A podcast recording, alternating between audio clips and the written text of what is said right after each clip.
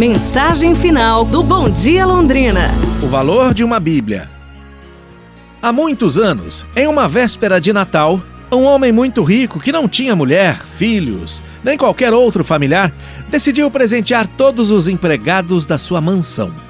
Na hora do jantar, ele chamou os funcionários e pediu para que eles se sentassem à mesa. À frente de cada um havia uma Bíblia e uma pequena quantidade em dinheiro. Depois que todos se acomodaram, o homem perguntou: O que vocês preferem receber de presente de Natal? Esta Bíblia ou este valor em dinheiro? Não fiquem tímidos, não. Vocês podem escolher o que vocês quiserem. O primeiro empregado a se manifestar foi o zelador. Ele disse: Senhor, eu gostaria muito de receber a Bíblia, mas como não aprendi a ler, o dinheiro será mais útil para mim. O jardineiro foi o segundo. Disse: Senhor, minha esposa está muito doente e por esta razão eu tenho mais necessidade do dinheiro no momento. Caso contrário, certamente eu escolheria a Bíblia. A terceira pessoa a se manifestar foi a cozinheira.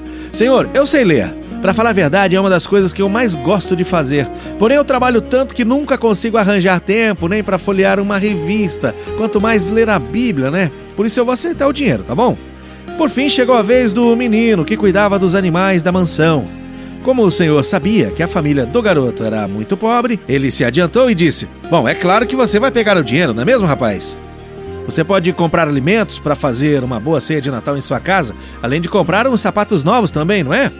O menino então surpreendeu a todos com a sua resposta. Não seria nada mal comprar um peru e outras comidas saborosas para dividir com meus pais e meus irmãos neste Natal, Senhor.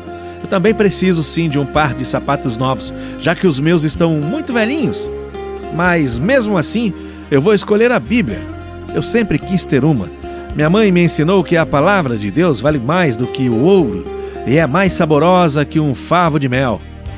Ao receber a Bíblia, o menino imediatamente a folheou e encontrou dentro dois envelopes. No primeiro, havia um cheque com valor dez vezes maior do que o dinheiro deixado pelo senhor em cima da mesa.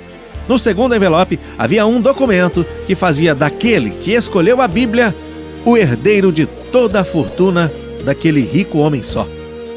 Apesar da recompensa, o menino sabia que o bem mais valioso que ele poderia ter é a palavra de Deus. É isso, pessoal. Amanhã a gente se fala.